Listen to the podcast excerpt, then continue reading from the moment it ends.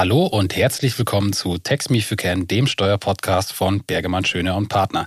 Mein Name ist Philipp Lukas und ich darf Sie jetzt als neuer Podcast-Host zu unserem Steuerpodcast begrüßen. Ich habe den Staffelstab von Florian übernommen, das haben Sie aus unserer letzten Folge ja entnommen. Und ja, der Herbst hat Einzug gefunden. Es regnet, es wird kälter, aber nichtsdestotrotz, wir haben einige Steuerthemen dabei, die einheizen sollen. Oder zumindest, äh, wenn man sich jetzt eingekuschelt hat in die Decke und hat einen Tee dabei, dass man sich das nebenbei mal anhören kann. Alleine bin ich nicht. Ich habe Verstärkung mit aus unserem Standort in München. Partner und Steuerberater Frank Schöner. Grüß dich, Frank. Servus, Philipp. Schön wieder hier zu sein. Ja, und äh, hat mir auch sehr gefallen, wie blumig du das hier schön eingeleitet hast. Das freut mich. Ja, schön, dass du da bist ist. Traditionell starten wir jetzt erstmal mit einem Steuerpolitik-Block, so wie wir es auch in den letzten Folgen gemacht haben. Hier gab es wieder einige Bewegungen. Fangen wir am besten an mit dem Entwurf eines Finanzkriminalitätsbekämpfungsgesetz vom 11.10.2023. Das äh, fußt mehr oder weniger auf Entwicklungen von letztem Jahr. Da gab es eine Financial Action Task Force und die haben festgestellt, dass das bisherige Vehikel, die ja das Geldwäschegesetz noch nicht so eingeschlagen ist, wie man es damals gehofft hat. Das heißt, hier gab es nicht ganz so viele Verfahren und auch daraus resultierende Sanktionen waren nicht so hoch oder nicht so an der Anzahl bemessen, wie man es sich erhofft hatte. Daher hat sich der Kollege Lindner dann hingesetzt und hat sich ein neues Gesetz oder zwei neue Behörden, die jetzt äh, etabliert werden sollen, ausgedacht. Das ist einmal das Bundesamt zur Bekämpfung von Finanzkriminalität und als zweites Vehikel noch das Ermittlungszentrum für Geldwäsche. Und die beiden sollen jetzt ja dem weiteren Apparat mehr oder weniger helfen und äh, als neue Werkzeuge dienen, dass eben diese Geldwäsche, die in Deutschland ja relativ ja, lasch behandelt wird, sagt man jetzt im europäischen Vergleich. Also hier gibt es doch relativ viele Fälle und dafür relativ wenig Sanktionen, dass das entsprechend jetzt weiter ausgerollt wird und besser bekämpft wird. Genau, hier soll es einen neuen Ansatz geben. Das ist der Ansatz Follow the Money. Also es soll direkt und schnell untersucht werden, wenn es äh, verdächtige Transaktionen gibt. Und da sollen eben diese zwei Behörden dann helfen. Genau, den zweiten Punkt, den wir jetzt noch dabei haben, ist einmal hatten wir eine Beratung vom Bundestag vom Freitag, den 13. Oktober, also Freitag der 13., aber es ist nicht ganz so schlimm wie gedacht. Und äh, eine Woche später kam dann auch schon die Stellung des Bundesrates. Hier geht es um den Gesetzesentwurf der Bundesregierung zum Wachstumschancengesetz. Hier hatten wir ja auch schon ein paar Mal berichtet. Und ja, der Bundesrat hat hier sehr ausführlich Stellung genommen. Ich habe mal ein paar Punkte mitgebracht. Der hat einige Punkte des Gesetzes kritisiert. Andere Sachen wurden begrüßt. Was kritisiert wurde und was wahrscheinlich die Unternehmer am meisten interessiert, äh, ist der erste Punkt des steuerlichen Verlustabzugs.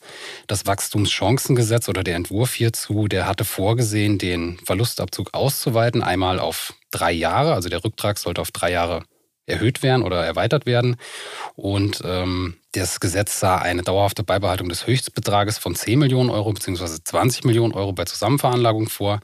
Und weiterhin sollte die Anhebung der Prozentgrenze für die Mindestbesteuerung von 60 auf 80 Prozent erhöht werden. Das möchte der Bundesrat nicht. Also er lehnt alle hier genannten Punkte deutlich ab. Er sagt, dass hiermit hohe Kosten in Verbindung stehen und drohendes Gestaltungspotenzial daraus resultiert und dass auch entsprechend der Verwaltungsaufwand hier für die Umsetzung entsprechend hoch ist bei den Finanzämtern. Daher soll hier die komplette Regelung mehr oder weniger gestrichen werden. Was man da alles für Gründe findet, äh, um zu rechtfertigen, dass der Staat Geld braucht. Ja. Das, das, ist schon sehr kreativ, ja. Das ist äh, natürlich schade für die Unternehmer. Mal gucken, wie es dann weitergeht, ob das dann ersatzlos gestrichen wird oder ob der Bundestag dann dabei bleibt. Aber dadurch, dass dann die Stimmung des Bundesrates natürlich vorausgesetzt ist, wird es da wahrscheinlich nochmal Bewegung geben. Bleiben wir aber dran. Der zweite Punkt, der ist sicherlich zu begrüßen, weil der Aufschrei hier in der ja, Fachwelt relativ hoch war. Das war die Zinshöhenschranke nach 4 LESTG. Die soll nicht ersatzlos gestrichen werden, aber es soll hier eine vergleichbare Regelung Vorbild soll dienen der 1 Absatz 3d und 1 Absatz 3e ASDG. Hier gab es ja Anfang des Jahres oder Mitte des Jahres neue Regelungen. Und die Zinshöhenschranke sollen soweit verschlankt werden oder hier angeglichen werden, dass es im Endeffekt weniger kompliziert ist als jetzt bisher geplant absolut zu begrüßen von dieser Seite. Nächster Punkt, den der Bundesrat begrüßt, ist die Anhebung der Grenzen für die geringwertigen Wirtschaftsgüter von 800 auf 1000 Euro. Der Vorschlag des Bundestages, den Sammelposten von 1000 Euro auf 5000 Euro zu erhöhen, wurde grundsätzlich begrüßt. Allerdings äh, wird hier der Punkt in den Raum geworfen, ob der Sammelposten nicht sogar komplett abgeschafft werden soll. Dann haben wir noch einen weiteren Punkt, das betrifft die verdeckten Einlagen von einer Mutterkapitalgesellschaft, einer Tochterkapitalgesellschaft. Hier sagt der Bundesrat oder er fordert eine neue Regelung, weil bisher der 6 Absatz 1 Nummer 5 Satz 1 Buchstabe A ESDG ja ermöglicht, dass man Wirtschaftsgüter, die innerhalb der letzten drei Jahre angeschafft wurden, mit den fortgeführten Anschaffungs- oder Herstellungskosten entsprechend einlegen kann oder hier in dem Fall verdeckt einlegen kann. Und hier sieht der Bundesrat bestimmtes Gestaltungspotenzial und er fordert hier ja, eine Abschaffung der Regelung, weil er möchte möglichst vermeiden, dass hier nach 8c Absatz 2 KStG steuerfrei veräußert werden kann. Das ist soweit eine Forderung. Die weiteren Punkte betreffen dann auch die degressive Abschreibung. Das soll hier mal geprüft werden, ob das nicht äh, vorübergehend wieder eingeführt werden kann. Es gibt noch einen Forderungskatalog bezüglich der Maßnahmen zur Verbesserung der Tesorierungsbegünstigung nach 34a EStG. Also wer hier betroffen ist, gerne mal reinschauen. Ja, und es bleibt im Endeffekt abzuwarten, wie viele der Punkte jetzt noch umgesetzt werden, wie viele Ideen des Bundesrates jetzt noch Einzug finden. Und äh, wir werden da auf jeden Fall dranbleiben und erwartet wird, dass im November dann eine finale Fassung seitens des Gesetzgebers vorliegt und dass dann auch zeitnah eine Abstimmung erfolgt, sodass das dann möglichst alles zum 01.01.24 umgesetzt wird. Der letzte Punkt. Bei der Steuerpolitik haben wir noch einen Artikel vom Handelsblatt gefunden. Hier geht es um eine Aussage vom Kollegen Friedrich Merz, der sich grundsätzlich mal für eine radikale Steuerreform ausspricht. Also Vorbild hier ganz klar Richtung Amerika. Und äh, Kollege Merz hat zumindest mal in den Raum geworfen, dass man darüber nachdenken soll, ob man nicht die Unternehmenssteuern, also für Kapitalgesellschaften und Personengesellschaften, einfach auf 25 Prozent für alle senkt oder erhöht, je nachdem, wo man jetzt gerade beim Steuersatz ist.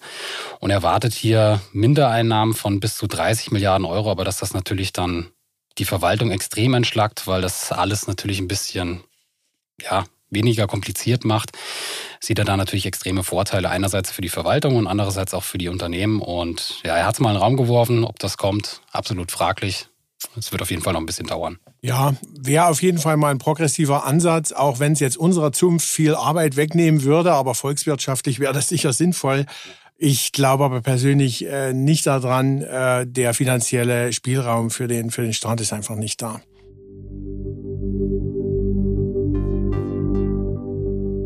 So, verlassen wir die Steuerpolitik, gehen wir in den Bereich des internationalen Steuerrechts. Hier gab es einige interessante Entwicklungen.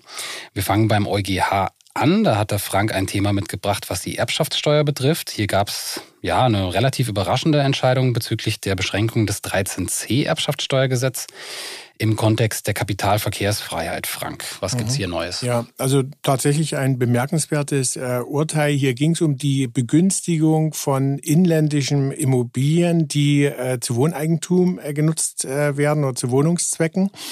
Und äh, der Fall äh, lag hier so, dass äh, eine Erbschaft äh, vorlag äh, zwischen inländischen Steuerpflichtigen und vererbt wurde unter anderem ein Wohnobjekt in Kanada, was ja ein Drittland ist. Und äh, das äh, ja, Gesetz sieht ja hier prinzipiell vor, äh, dass das mit dem vollen Wert anzusetzen ist im Rahmen der Erbschaft äh, zu 100 Prozent. Im Gegensatz äh, zu inländischen inländischen Wohnimmobilien, äh, die äh, einen Abschlag von 10 Prozent äh, bekommen. Und der Steuerpflichtige hatte eben hier dagegen geklagt unter Verweis auf die Kapitalverkehrsfreiheit, weil nach seiner Ansicht nach hier eine Diskriminierung von ausländischen oder von Drittstaatenvermögen vorlag. Und der EuGH hat dem Steuerpflichtigen hier letztlich Recht gegeben und gesagt, eine Rechtfertigung für die Unterscheidung zwischen inländischem Wohneigentum und ausländischem Wohneigentum oder Drittstaatenwohneigentum liegt hier nicht vor und verstößt gegen die Kapitalverkehrsfreiheit die letztendlich die Verträge der EU äh, gewährleisten. Und äh, geprüft werden musste hier in dem Zusammenhang, ob es eine Rechtfertigung für diese Beschränkung äh, gibt, äh, nach Artikel äh, 64 oder 65 der Lissabon-Verträge, also der, des Vertrages über die Arbeitsweise der Europäischen Union. Und beides äh, hat der EuGH verneint. Also es gilt weder Artikel 64, die Standstill-Klausel, noch Artikel 65, äh, diese Rechtfertigungsgründe, die dort genannt sind, ähm, die griffen hier auch nicht. Äh, die Sachverhalte waren objektiv vergleichbar zum einen. Dann äh, hat man auch keine zwingenden Gründe von Allgemeininteresse gesehen und äh, dadurch, dass es mit Kanada umfangreiche Steuerauskunftsvereinbarungen und Klauseln zwischen den Verwaltungen äh, gibt, hat man auch kein Thema mit der Überwachung äh, der Steueraufsicht äh, gesehen. Also insofern ein, ein begrüßenswertes Urteil, was äh, Drittstaaten Wohneigentum ähm, gleich behandelt mit inländischem Wohneigentum, sprich den Abschlag von 10 Prozent dann auch für entsprechendes Drittstaateneigentum vorsieht. Kann man natürlich dann sehr gut für sich selbst nutzen, wenn man Wohneigentum in Drittstaaten hat. Von daher, wenn man betroffen ist, gerne hier mal ins Urteil reinschauen und das auf jeden Fall im Hinterkopf behalten. Das nächste Urteil betrifft auch wieder weitestgehendes Unionsrecht. Hier ging es um ein Urteil des BFH, also Inland. Und zwar ging es hier um verfassungsrechtliche und unionsrechtliche Zweifel an der Hinzurechnungsbesteuerung speziell um die Höhe der Hinzurechnungsbesteuerung. Hier gab es ein BFH-Urteil. Die, die Urteilsdaten, die schicken wir auch gerne nochmal in die Shownotes, dass Sie da gerne darauf zugreifen können. Der Sachverhalt bzw. der Streitfall ist meines Erachtens eher uninteressant. Wir konzentrieren uns hier mal auf die Aussagen des BFH. Und zwar gab es hier ja mehr oder weniger die Aussage, dass die Verfassungsrecht oder das verfassungsrechtliche, unionsrechtliche Zweifel an der Hinzurechnungsbesteuerung insoweit bestehen, dass wenn man jetzt die inländischen Kapitalgesellschaften, die beispielsweise in Gewerbesteueroasen ansässig sind, ja, die haben ungefähr einen Steuersatz von 22,8 Prozent. Und wenn man jetzt die Niedrigsteuergrenze des äh, ja, ASDG zugrunde nimmt mit 25 Prozent, dann hat man hier schon eine relativ hohe Differenz von 2,175 Prozent. Das kann natürlich schon ein bisschen was ausmachen, je nachdem, wie hoch die Gewinne sind. Und der BFH hat hier zumindest Zweifel daran, wenn jetzt im Ausland passive Einkünfte erzielt werden, die dann hier nachbesteuert werden müssen im Rahmen der Hinzurechnungsbesteuerung, dass diese Einkünfte im Ausland dann hier schlechter behandelt werden als die inländischen Einkünfte und dass diese Differenz zumindest insoweit verfassungsrechtlich und unionsrechtlich bedenklich sind. Eine Entscheidung wurde hier nicht getroffen, man sollte das auf jeden Fall im Hinterkopf behalten, wenn man dann hier betroffen ist und wenn relativ hohe Gewinne erzielt werden, die dann vielleicht schlechter behandelt werden als, als inländische Einkünfte. Insoweit ist hier auf jeden Fall, ja, ich sag mal, Klagepotenzial gegeben. Genau, der nächste Fall im internationalen Steuerrecht, bevor wir dann äh, ins inländische Recht reingehen, ist auch nochmal von der EU. Hier gab es seitens des Rats der EU eine Richtlinie, die verabschiedet wurde. Und hier geht es insbesondere um Kryptoanlagen und warum sich hier Kryptoanleger mit beschäftigen sollten erklärt uns jetzt der Frank. Ja, also der EU-Rat hat hier am 17. Oktober eine Richtlinie verabschiedet äh, zur weiteren äh, Zusammenarbeit der Verwaltungsbehörden im Bereich der Besteuerung, DAC 8. Und zwar geht es hier um den automatischen Informationsaustausch äh, zu Daten im Zusammenhang mit Kryptowährungen. Anbieter äh, von Kryptowährungen müssen ja bestimmte Daten an die Finanzbehörden melden. Und äh, der Beschluss des EU-Rates, der der regelt eben jetzt den entsprechenden automatischen Informationsaustausch und man hofft sich eben hier davon auch, ähm, ja, Kryptowährungen sind ja, sagen wir mal, im, im, ähm, im Bereich, äh, wo der Staat noch nicht so den Zugriff hat. Man erhofft sich eben hier, dass man diesen Graubereich äh, eher, eher entschleiern kann und äh, hier auch möglichst viele Transaktionen dann erfassen der Besteuerung unterwerfen kann. In dem Zusammenhang noch erwähnenswert, tauchte diese Woche in der Presse auf äh, eine EU-finanzierte Studie zu Steueroasen. Ja, die Presse hat das mit der Vertreibung aus dem Paradies überschrieben. Ähm, und ähm, diese Studie, die hat Bemerkenswertes festgestellt. Äh, also speziell in den Zehnerjahren ist das Schwarzgeld insgesamt äh, erheblich zurückgegangen. Man schätzt das von sieben Billionen auf drei Billionen insgesamt.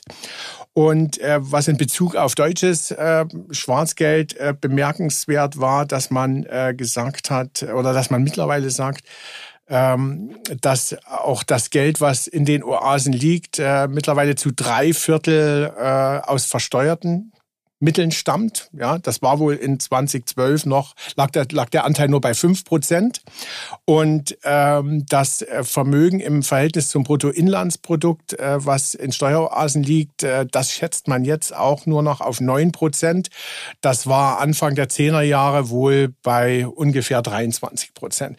Also hier merkt man, dieser automatische Kontenaustausch, dieser automatische Informationsaustausch, der hat offensichtlich dazu geführt, äh, dass äh, viele Sich äh, steuerehrlich machen mussten und auch gemacht haben und äh, den Fiskus dann entsprechende Einnahmen bringt. Es ist natürlich schön, dass man sieht, dass die ganzen Gesetzesnovellen, die verabschiedet wurden, dann auch irgendwo was bringen, weil die stellen uns natürlich in der Praxis vor extreme Herausforderungen, sag ich mal.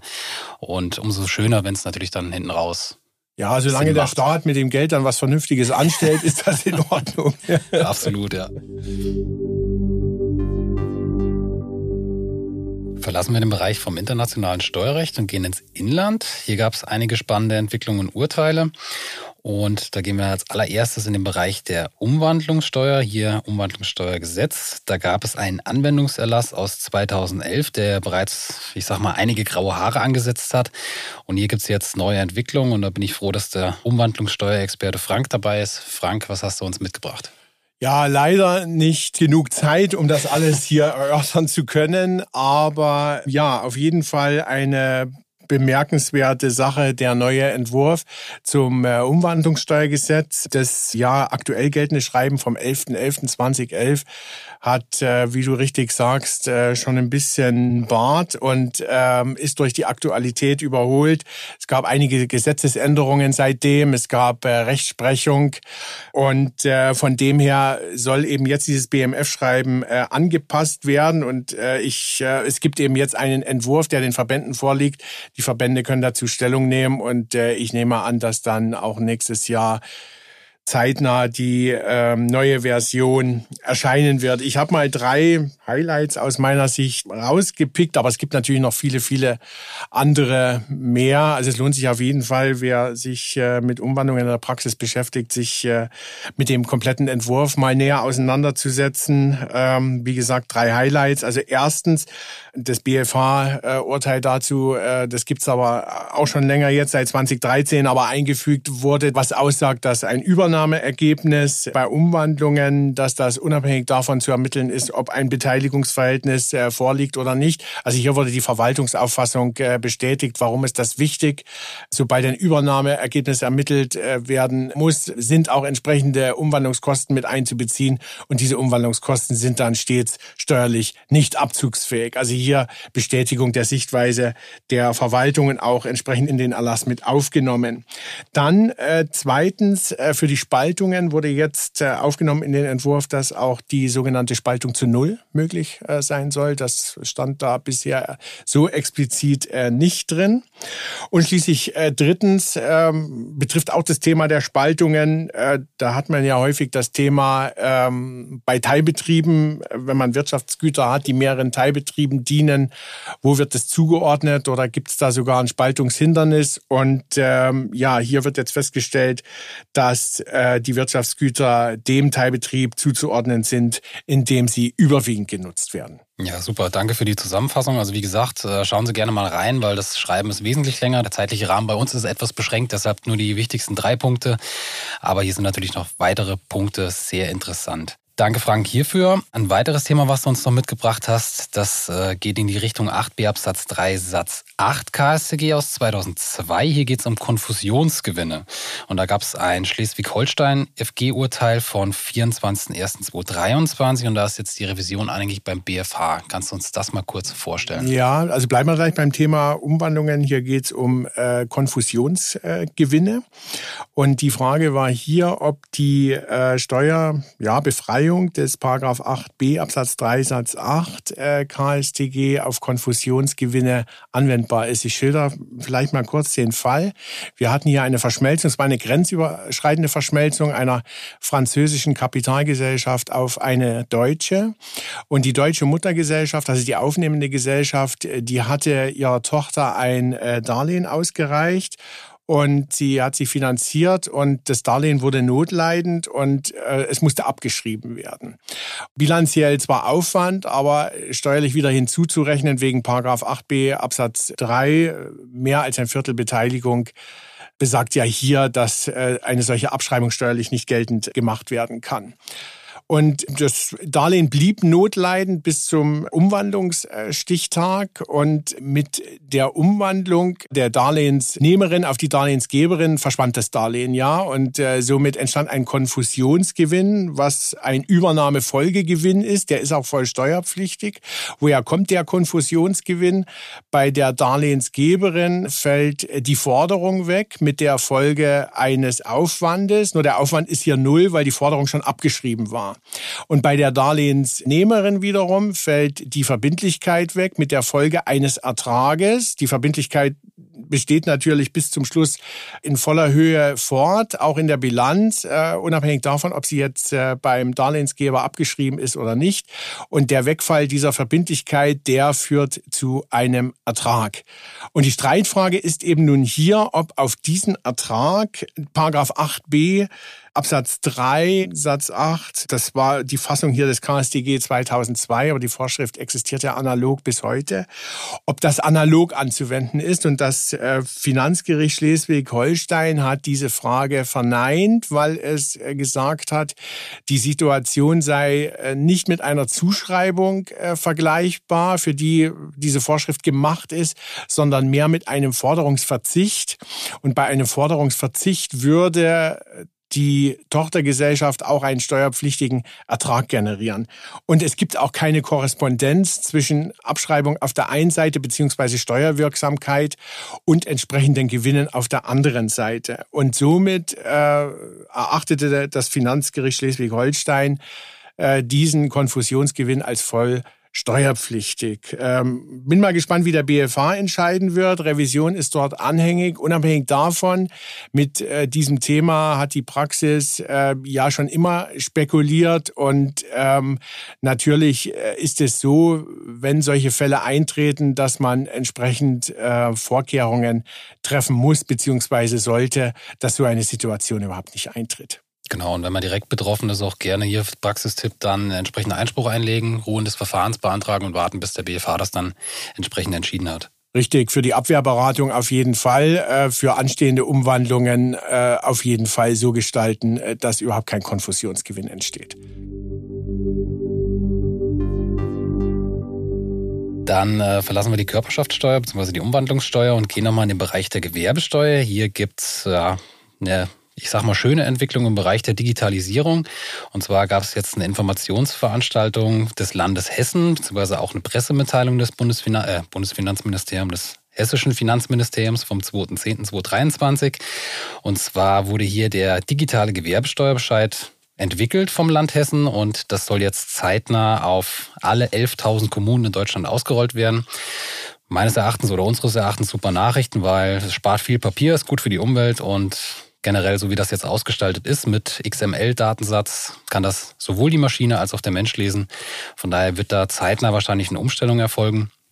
Es gibt schon einige Pilotgemeinden, die hier teilgenommen haben. Insbesondere auch München hat das getestet mit großem Erfolg. Und ähm, ja, das, das wird wahrscheinlich dann relativ zeitnah umgesetzt werden, weil eben so viel Zuspruch aus der Praxis gekommen ist. Und ja, unseres Erachtens, es wird auch Zeit. Also es gibt so viele digitale Bescheide, die bereits abgerufen werden können. Daher umso schöner, dass das jetzt auch bei den Kommunen umgesetzt wird.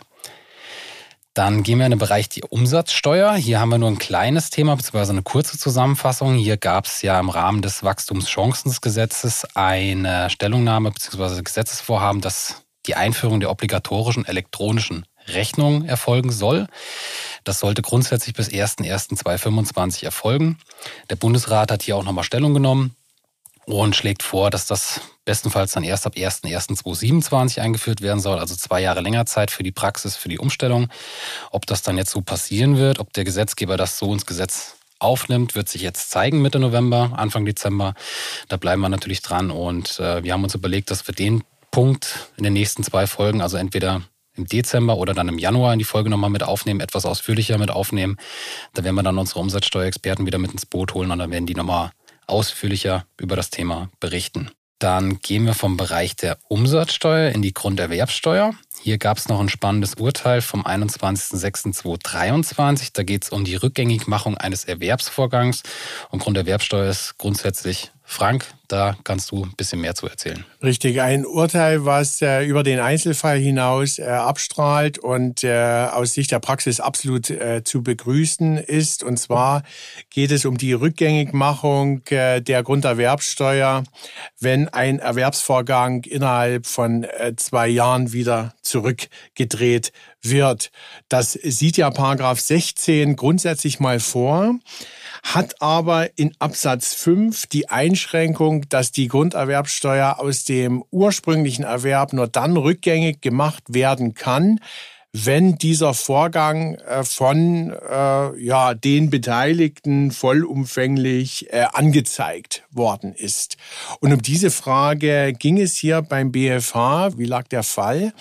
Es äh, handelte sich hier um, um eine Grundstücksgesellschaft, an der die Klägerin zu 90 Prozent beteiligt war.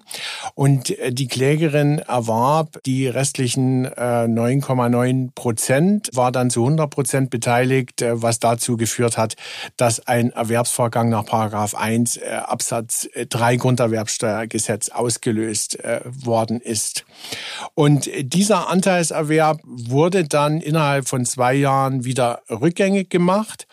Und es wurde in der Folge beantragt, dass der ursprüngliche Grunderwerbsteuerbescheid wieder aufzuheben ist. Das Finanzamt hat das abgelehnt, weil es gesagt hat, äh, dass die Anzeigen des ursprünglichen Erwerbes nicht äh, fristgerecht eingereicht worden sind. Und damit liegen die Voraussetzungen des Paragraph 16 nicht vor. Die Einschränkung des Absatz 5 greift und die ursprüngliche Grunderwerbsteuer äh, sei beizubehalten. Dagegen äh, ist dann der Steuerpflichtige vorgegangen, hat geklagt und hat jetzt vor dem BFH Recht äh, bekommen.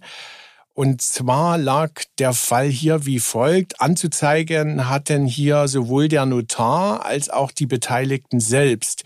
Der Notar hat anzuzeigen innerhalb von zwei Wochen nach der Beurkundung, äh, die Beteiligten innerhalb von zwei Wochen nach Wirksamwerden des Rechtsgeschäfts. Und das Rechtsgeschäft stand hier unter einer aufschiebenden Bedingung, äh, die erst äh, einige Tage nach der Beurkundung eingetreten ist und äh, die Beteiligten hatten somit noch länger Zeit als der Notar die entsprechende Anzeige einzureichen. Die Beteiligten haben gar nicht angezeigt. Wer angezeigt hat, ist, war der Notar. Nur der Notar hatte zu spät angezeigt. Also die zwei Wochen Frist ab der Beurkundung war überschritten. Allerdings war die Anzeigefrist für die Beteiligten noch nicht überschritten.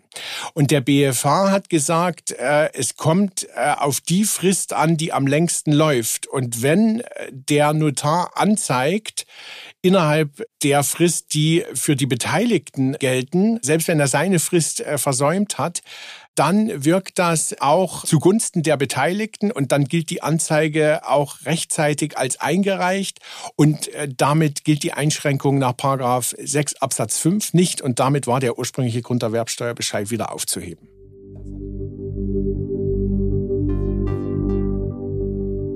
Das letzte Thema. Wir gehen jetzt nochmal ins Verfahrensrecht. Hier speziell in die Abgabenordnung der 147 Absatz 6 AO. Hier gab es ein grundsätzlich sehr willkommen zu heißendes Urteil des FG Hamburgs. Hier geht es um die E-Mail-Korrespondenz und das sogenannte Gesamtjournal. Frank, was darf denn der Prüfer anfordern, beziehungsweise was darf er nicht anfordern? Ähm, ja, dazu muss man vielleicht mal ein bisschen weiter ausholen. Also die, die, die Praxis diskutiert ja schon länger, was äh, ein Prüfer alles anfordern darf im Zusammenhang mit E-Mail-Korrespondenz. Und es besteht ja seit längerem die Befürchtung, äh, dass die Finanzverwaltung hier im Rahmen von Betriebsprüfungen versucht, äh, an äh, die komplette E-Mail-Korrespondenz ranzukommen um bei der Gelegenheit Zufallsfunde zu generieren. Und in die Richtung äh, ging der Fall auch hier.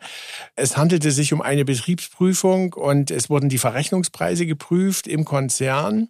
Und äh, das Finanzamt stellte sich auf den Standpunkt, dass es äh, sämtlichen Austausch im Vorfeld der Verträge zu den Verrechnungspreisen einsehen möchte. Und dazu zählte es dann auch den elektronischen Austausch zwischen den Beteiligten. Und äh, es forderte dann die entsprechenden äh, Dokumente dazu an und sagte dazu, falls diese in elektronischer Form vorliegen, sei ein, ja, hier heißt es Gesamtjournal, ich würde es mal Auflistung vorzulegen über sämtliche E-Mail-Korrespondenz, eine entsprechende Datenbank, die hätte erst erstellt werden müssen und verlangte dazu, dass das durchnummeriert ist äh, und verlangte den Absender, den Empfänger, den äh, CC-Empfänger, den BCC-Empfänger, den Betreff, die Anlagen der Nachricht und ein Zusatzfeld über die Erstqualifikation des Steuerpflichtigen. Der Steuerpflichtige kann ja qualifizieren, ob er das Ganze für relevant hält, steuerlich relevant oder nicht.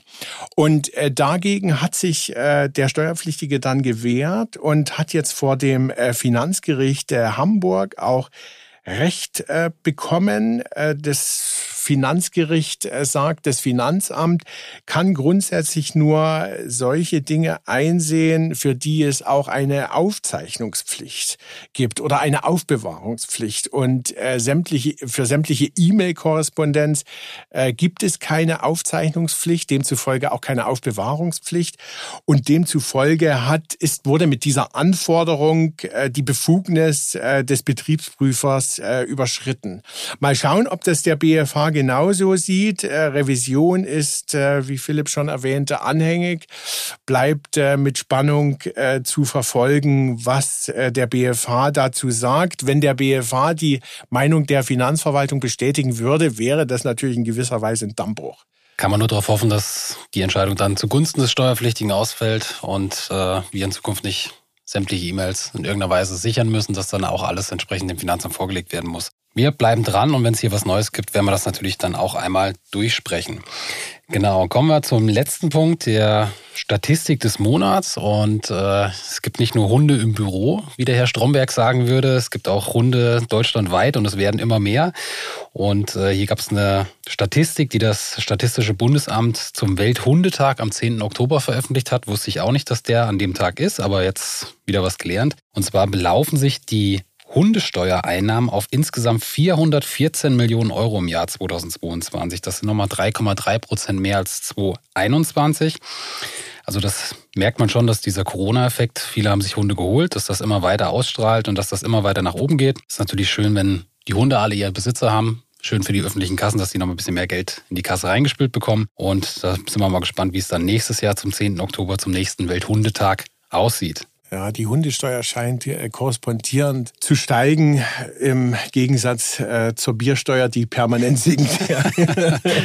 Muss wahrscheinlich auch mal wieder ein schöner Sommer kommen, aber nächstes Jahr steht ja wieder die EM an. Also ich gehe stark davon aus, dass spätestens 2023 dann der Trendbruch oder die Trendwende dann kommt. Aber werden wir natürlich beobachten. Das war es auch soweit von unserer Seite. Von daher kann ich mich sehr herzlich bei Ihnen bedanken, liebe Zuhörer und Zuhörerinnen. Und ich bedanke mich natürlich auch bei dir, Frank, dass du den weiten Weg aus München hierher gefunden hast. Naja, so weit ist es ja nicht, aber für den Podcast ist kein Weg zu weit. Hat ja. Spaß gemacht, Philipp. Sehr schön. Ja, mit der Bahnfahrt, das weiß man ja nie. Also es gibt ja absolute Horrorgeschichten, aber schön, wenn das halbwegs pünktlich war. Und wir hoffen natürlich, dass du nächsten Monat dann auch wieder dabei bist, wenn es dann wieder heißt Text Me If You Can, der Steuerpodcast von Bergemann, Schöner und Partner.